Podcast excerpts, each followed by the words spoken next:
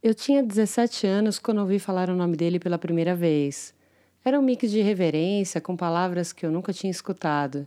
E o resultado disso me proporcionava viagens para lugares longínquos e ideias muito maiores que as que passavam pela minha cabeça naquela época. Eu era leitora da revista Trip, fã de carteirinha de rock nacional e carregava para cima e para baixo minha câmera Kodak antiga. Naquela época eu dava os primeiros passos na minha jornada da busca espiritual e nem imaginava que tudo que eu aprendia seria repertório importante para um futuro muito próximo. Hoje, olhando para trás, noto como fui privilegiada, porque, mesmo sem intenção consciente, eu fui colecionando pessoas exponenciais pelo meu caminho. E essas pessoas, de certa forma, me ajudaram a transformar e lapidar características que eu trago comigo até os dias de hoje. Gravando esse episódio, mais do que encontrar com ele, eu encontrei comigo mesma. Interessante, né? Enquanto ele me conhecia e escutava um pouco da minha história, eu olhava para ele como um velho amigo, alguém que tinha estado comigo durante anos, me levando para viajar pelo mundo, me instigando, intrigando e me fazendo sempre querer entender mais do outro e de mim mesma. Eu contei para ele como eu sofria quando eu tinha que decidir onde investir minhas manoletas Manoletas era como meu avô chamava os trocados que ele me dava. Eu tinha pouco dinheiro e tinha que decidir: ou comprar a revista Trip do mês, ou comprar um filme de 12 ou 24 poses para colocar na minha câmera e sair fotografando criteriosamente por aí, ou sortear e depois revelar um filme de 12 ou 24 poses que eu já tinha usado. E eu lembro da sensação. Você consegue imaginar usar um filme todo na câmera e não saber como ficaram as fotos? Ter que pagar para revelar? E muitas vezes abrir o envelope de papel da Kodak cheia de expectativas e as fotos estarem queimadas ou todo mundo com reflexo vermelho nos olhos? Nossa, era muito difícil, doloroso, mas também emocionante, isso não dá para negar. Eu estou falando do meu encontro com Arthur Veríssimo, um autêntico explorador das entranhas do mundo e da alma, um humano inteligente, generoso, bem-humorado, um sessentão que promete continuar agitando e nos provocando a pensar o coletivo e o íntimo. Ele já viajou o mundo todo, é jornalista, repórter, apresentador, fotógrafo, meditador, autor de livros, até discípulo do Osho ele já foi. Se eu tivesse que defini-lo em poucas palavras, o que seria muito difícil, eu arriscaria dizer ele é um cara ímpar e plural. Nos encontramos uma manhã ensolarada de segunda-feira na cidade de São Paulo e decidimos caminhar até uma pracinha escolhida pelo Arthur. Fiquei surpresa com um lugar bem intimista, com fauna e flora surpreendentes. Não combinamos o roteiro, apenas deixamos fluir nossa gravação, cujo tema central sublime e claro é a boa e velha meditação. Sente-se com a gente, desfrute desse bate-papo que eu tive com meu bom e velho amigo.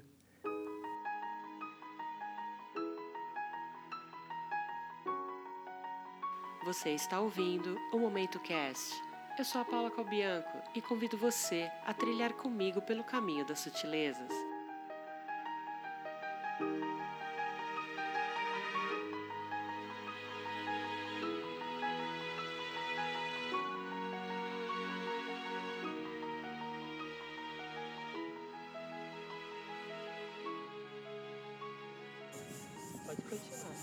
Oi, Paula. Então, estava falando sobre o Kumbamela, que essa festa que acontece na Índia tem uma complexidade. Ela acontece de 12 em 12 anos em quatro cidades sagradas, que é Haridwar e Prayag, que é a antiga Allahabad, que é banhada pelo rio Ganges, e tem a cidade de Ujjayi e Nasik, que são outros rios mais ao sul da Índia, que é o Godavari e o Chipra. Sempre as cidades são banhadas por esse rio. Por quê? Que teve uma batalha entre os deuses e os demônios. Né? Eu não vou com muita terminologia hindu, para ser bem claro. E nessa batalha eh, caíram quatro gotas do néctar da imortalidade, que eles estavam disputando esse pote sagrado. Daí caíram as quatro gotas nessas cidades. Então, nesse período, onde que acontece isso nos movimentos da constelação e do, do sistema solar, porque todas essas religiões antigas é, primitivas e, e, o hinduísmo, o budismo, todo mundo ele é regado pelo sistema solar. Então acontece o movimento é, da passagem de Júpiter. Qual é a função do planeta Júpiter? Júpiter é o faxineiro do sistema solar. Tudo que é cometa, meteoro, é, Júpiter atrai como um imã. Por isso que a Terra passa ilesa. Grande Júpiter. E daí se alinha com o Sol e com a Lua. Então fica potencializado mesmo a energia e as águas ficam naquele primor né, de qualidade. Então as pessoas vão lá para se banhar e para ter essa experiência que o Emile Durkheim, o sociólogo, o pai da sociologia, colocou como sendo efervescência coletiva. Ali é uma festa que vai 80 milhões de pessoas, a gente sempre preocupada, o guru, a minha gurua, é, vai por volta, tem por volta de uns 50 mil gurus. Esse é um número gigantesco. Então você vê que tem universidade para ser guru, parece ter, né? Mas a Índia é um país três vezes menor que o Brasil e que tem 1 bilhão e 250 milhões de habitantes. O Brasil tem 220 milhões e é três vezes menor que a Índia. Então as proporções são colossais. Né? E nessa grande festa que acontece de 12 em 12 anos, mas hindu sabe como é. Então essa festa também tem seis em seis, em três em três. Mas eu tive a oportunidade de estar é, nessa, nessas festas por sete vezes. Em 2019, é, em fevereiro, eu estive por lá, que foi em Prayag, que é o encontro dos três rios, o Rio Ganges, Yamuna e Sarasvati, que é um rio mítico.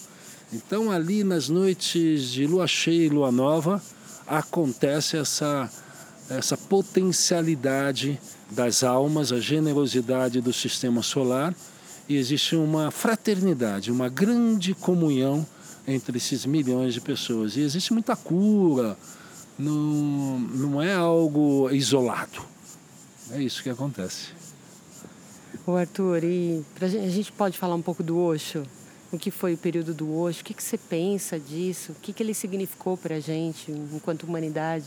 A história do Osho né, foi no século passado comigo. Eu tive a oportunidade de conhecer ele quando eu tinha é, 16, 17 anos. Foi por causa de um livro, A Semente da Mostarda, depois eu li a Tantra Suprema Compreensão, mas naquela época que eu já estava assim, é, com a parabólica muito ligada nessa parte é, sobre Osho foi 78, 79, né? É, e era uma época que a música também estava muito presente na minha vida, né? É, que era a época que houve um, entre o movimento do rock é, clássico com Led Zeppelin, Deep Purple, Frank Zappa, todas essas grandes bandas, Genesis, Pink Floyd, veio o advento do punk Apareceu Sex Pistols, apareceu The Clash, Studios, todas essas Silks and the Benches, o pós-punk.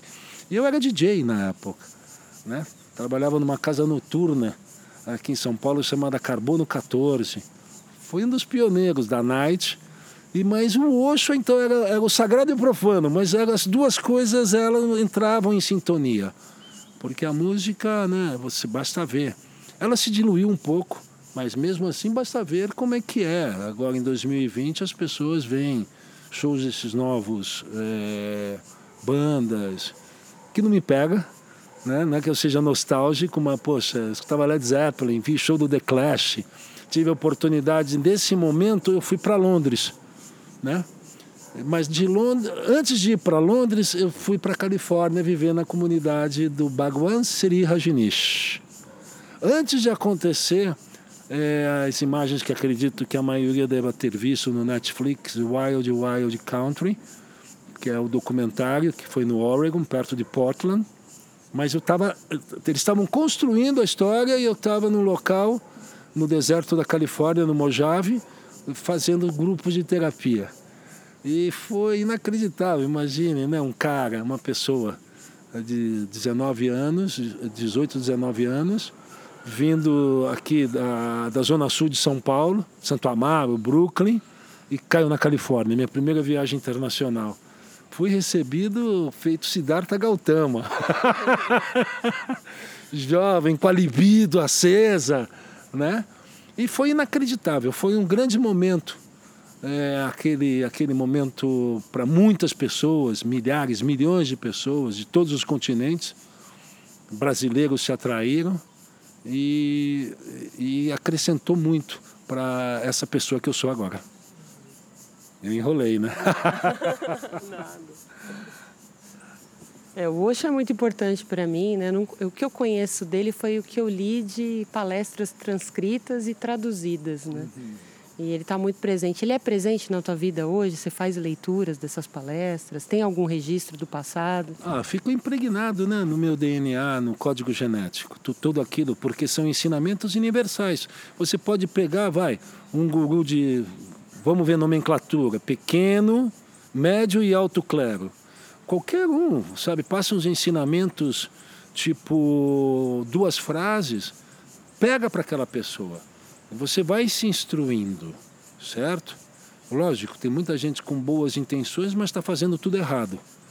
Principalmente no universo de terapias holísticas, a gente vê terapeutas maravilhosos, mas tem outros né, com muito empoderamento no mercado que se transformou numa. Parece que não, mas é uma indústria de bilhões de dólares. As terapias holísticas, o universo dos gurus, né?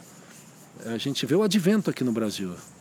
Né? A gente tem grandes especialistas na área de Ayurveda, de meditação, mas os nomes, né? É uma infinidade.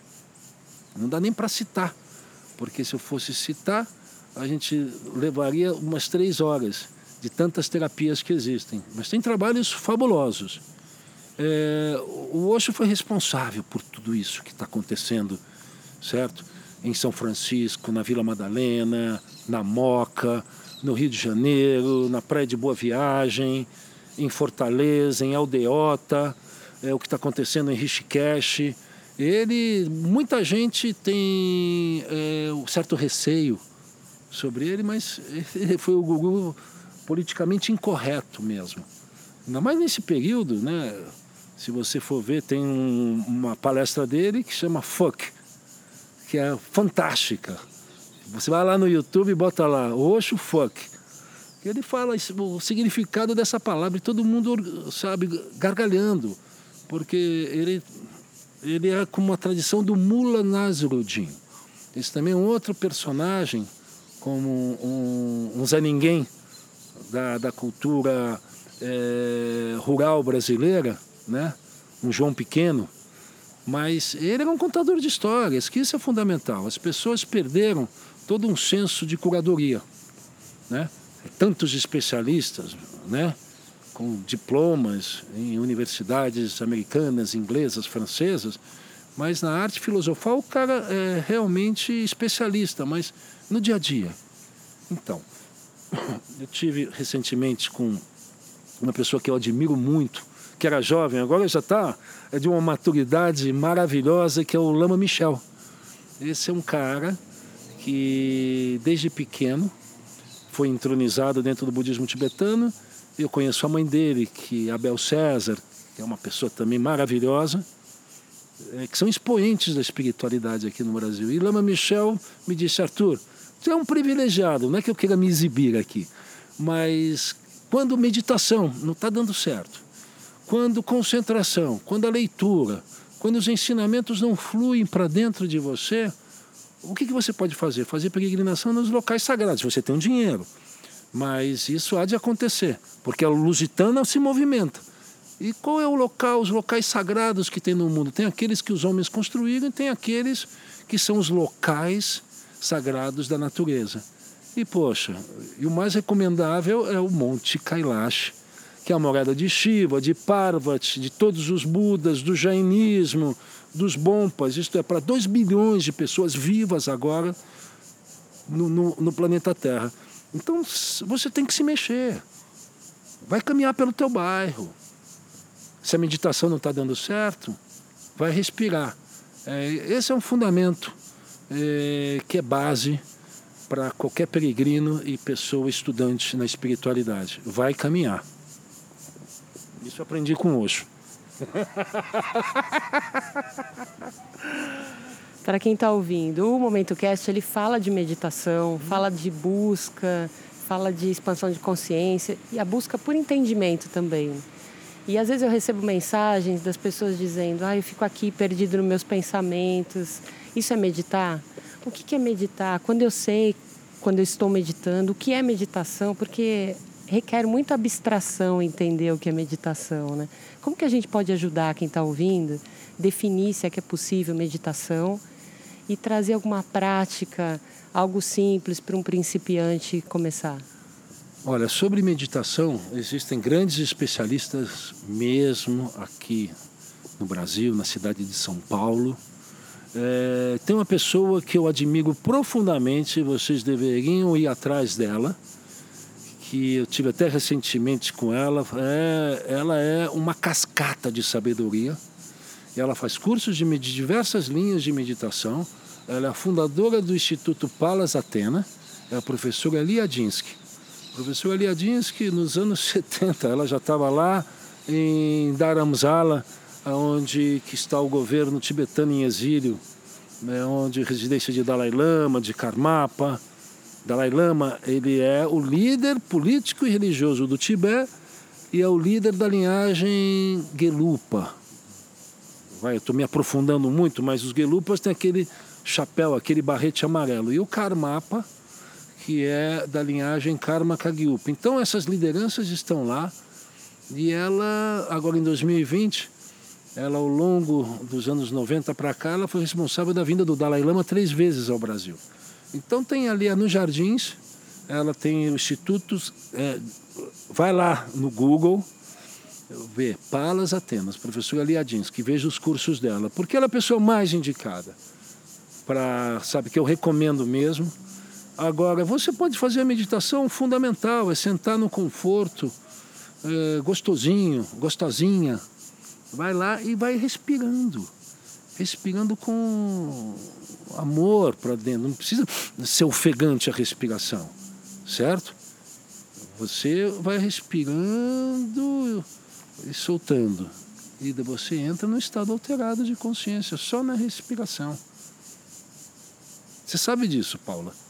E, lógico, daí tem estados mais avançados. Tem, é, tem Vipassana, tem técnicas de visualização, tem técnicas de, do amor explodindo de dentro do coração, é, técnicas recitando sadhanas, que são as missas tibetanas ou as missas indianas. É, tem, tem, tem todo esse aparato, essa instrumentária. Mas só o ato da respiração, você percebe os pensamentos, como você havia perguntado. A gente tem que 40 mil, 80 mil pensamentos de uma leva só. Você vê que aquilo não te pertence. Pô, vai ficar preso no pensamentinho, né? De raivinha, de amorzinho. Ah, eu vou passar um WhatsApp pro meu namorado ficar alugando. Não, não precisa alugar ninguém. Vai lá, respira e entra nesse estado alterado isso vai te trazer benefícios. É que nem massagem. A gente, as pessoas não vão para academia para fazer exercícios de musculação, para ficar parrudo, toda é, é, montada. Faz exercício para a mente. Entra no estado meditativo que os músculos é, é, é tão claro, né? E você vai ver que vai te trazer muitos benefícios para esse tempo que a gente vive hoje, de essa enxurrada de informações, inteligência artificial, robótica, o que acontece do outro lado do mundo já chega aqui com uma facilidade. O próprio coronavírus, que é esse momento que a gente está vivendo agora de planeta. Grupos, pequenos ecossistemas se formando. Temos é, muito do, do, do que é o feminismo, muito do que é classes é, pré-determinadas, eruditos, intelectuais. Parece que a gente está se fechando em pequenos ecossistemas e estamos como se fôssemos clãs nos degladiando. Então você não compartilha da minha opinião, então você está fora. Eu vou te cancelar. É assim que fazem, né? É, como é que você enxerga esse mundo, essa fase de mundo que a gente está vivendo? Isso, é, isso são novos tempos? Isso é um novo normal? Como é que a gente pode contribuir efetivamente? Como que você pensa? Isso tudo parece uma aberração, né? Porque a gente ficar só procurando nossos pares, nossos iguais, isso, poxa, é que nem torcida de futebol. Não, a gente tem que fazer. Pega lá. Isso parece coisa de torcida de futebol, mas a gente tem que ter fraternidade. É o lance da convivência é, e você aceitar o outro, poxa. É só com o outro que você vai é, ter conhecimento das coisas, ter um ruído, é, te deixar no estado é, de observação. É assim, por isso que ao longo da minha vida eu viajei bastante, fui conhecer todas essas festas religiosas, é, transes coletivos, tem um monte de, de problema, teve um monte de façanha, de obstáculos, de dificuldades, mas isso tudo você vai refinando, né? E então você tem que entrar, tem, você tem que ler a pessoa que te incomoda. Lógico que não vai ser uma coisa pífia, né? mas em filosofia, em caminhos espirituais, é sempre bom você estudar e ter estudar a história das civilizações, gente. Poxa, vai, pô, ter, temos a facilidade de termos excelentes livros nas bibliotecas, você montar a tua biblioteca. O Google te facilita, porque você vai lendo o livro e vai preenchendo aqueles nomes que você desconhece e vai no Google, que daí você vai comprar outros livros e vai montar um acervo maravilhoso para você estudar e a partir de um momento você vai fazer curadoria e vai facilitar a vida dos outros também. É só assim que a gente pode é, colaborar. Mas eu vejo, gente, eu não tenho nada contra jovens porque eu tenho filhos jovens. Mas eu vejo o empoderamento que já conhece. Eu vejo jovem professor de yoga com 20 anos, 25 anos, tá, vai com calma. Vai com calma que a jaca é mole.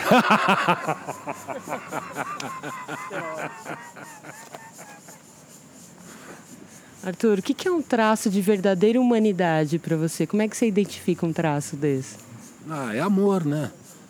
É, esse é relacionamento com amor, você compreender também você compreender sua própria ignorância. Começa por aí.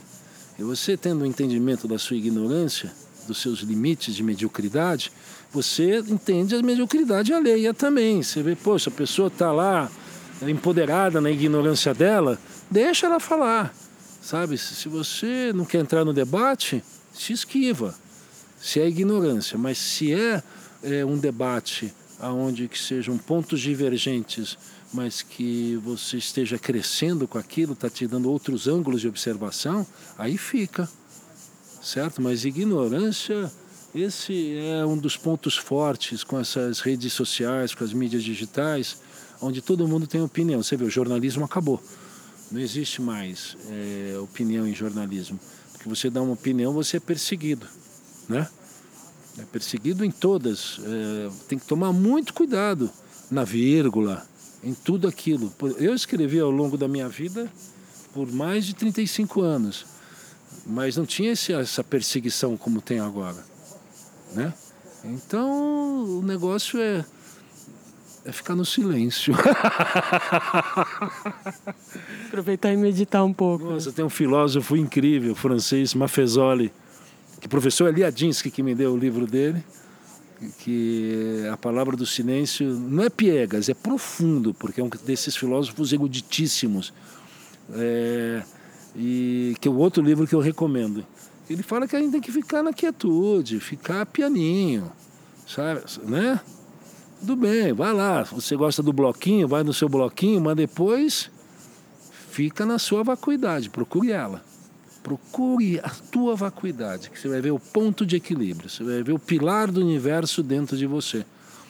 Como dizem aí, os chakras alinhados.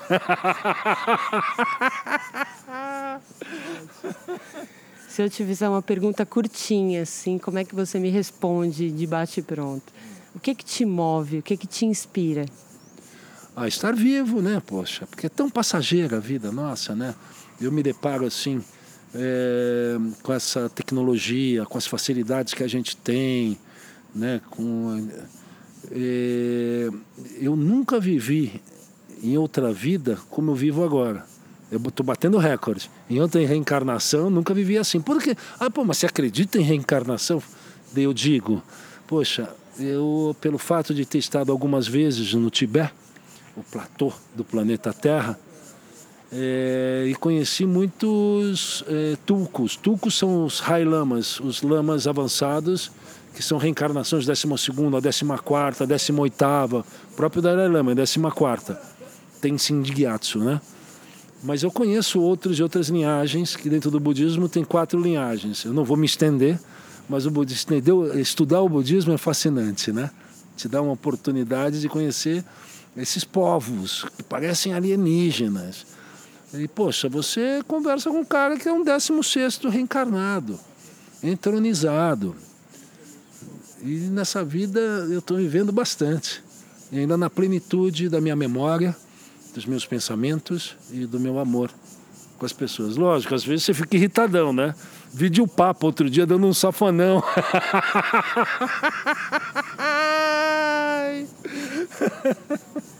Você sabe que gravando o Momento Cast eu tenho conhecido pessoas com mais de 60 anos, extremamente enérgicas, ativas, com pensamentos inovadores, inclusive, com muita criatividade. Quando eu tinha 20 e poucos, 30, eu pensava, nossa, quando eu chegar nos 40 anos, eu vou cortar o cabelo bem curtinho, porque eu já vou ser muito velha, vou pintar de vermelho, e vou ficar cuidando da minha casa, talvez. O que, que eu vou fazer com 40 anos? E hoje eu vejo, eu estou com 43, hoje eu não enxergo limites para as coisas que eu posso fazer. Mas o que me anima é ver a galera que já está mais à frente com novos projetos, novas propostas, com ressignificando uma série de coisas. Como é que você está hoje no teu momento de vida? Ah, a gente vive à mercê também do coletivo, né, de conjunções políticas, sociais, né, porque tem boletos, tenho filhos, tem as contas, tem impostos, tem protestos, tem prefeitura, tem essas coisas que a gente tem que pagar. Eu sou um profissional liberal, sou um formador de opinião, né? E mas a vida para mim, poxa, eu acordo feliz todo dia. É, eu tenho a minha rotina, não tenho uma vida rotineira, né? Eu tenho práticas pessoais que isso consolida, né? o, o totem a gente continua, continua é, cuidando do corpo, mas leio muito, né? E vou tocando as coisas. Ó, ó o bicho te, te picando. E vou tocando com muita alegria mesmo. Né? Eu vejo. Tem coisas que me entristecem profundamente, que o dinheiro é muito mal é, manuseado é, ainda mais eu sou um, um agente cultural, né? Faço séries para televisão, não só do aspecto espiritual, mas eu faço de diversos temas. E, e realmente eu estou numa dificuldade, toda uma cadeia do setor de comunicações está parada, né? de séries de TV, de filmes, a indústria cinematográfica brasileira bem parada, né? Mas a gente continua firme, eu tô aberto, eu continuo contando minhas histórias, fazendo palestras, né? Na TV aberta novamente. e, e vamos em frente. Arthur, eu tenho que te agradecer imensamente. Vou deixar isso registrado sem edição no podcast. A forma como você me recebeu, tão atencioso, é, aberto, disponível. Está me recebendo hoje aqui, me recebeu na tua casa que a ideia é fazer um trabalho democrático, uma forma, de uma forma independente, inclusive, para difundir a meditação e difundir como é a vida dos buscadores, né? Fazer essa homenagem singela ao Osho. Então eu só posso agradecer realmente. Muito obrigada por a gente estar aqui hoje. Pois bem, está é, tá aberto os caminhos de vocês é, sobre, a, como eu havia dito, tanto Rio, São Paulo, Porto Alegre, Belo Horizonte, Curitiba, Floripa, né, Alto Paraíso, é, Goiânia, é, Fortaleza, todos esses locais têm centros muito refinados na prática de meditação, na prática da qualidade de vida, E procurem, investiguem, per perguntem para Paula né, se realmente é, vale a pena ir, mas vai lá, vai lapidar teu corpo e teu ser. Esse é realmente o que, que a gente está aqui na Terra, nesse momento tão rápido, né, tão efêmero das nossas vidas. Viver com intensidade.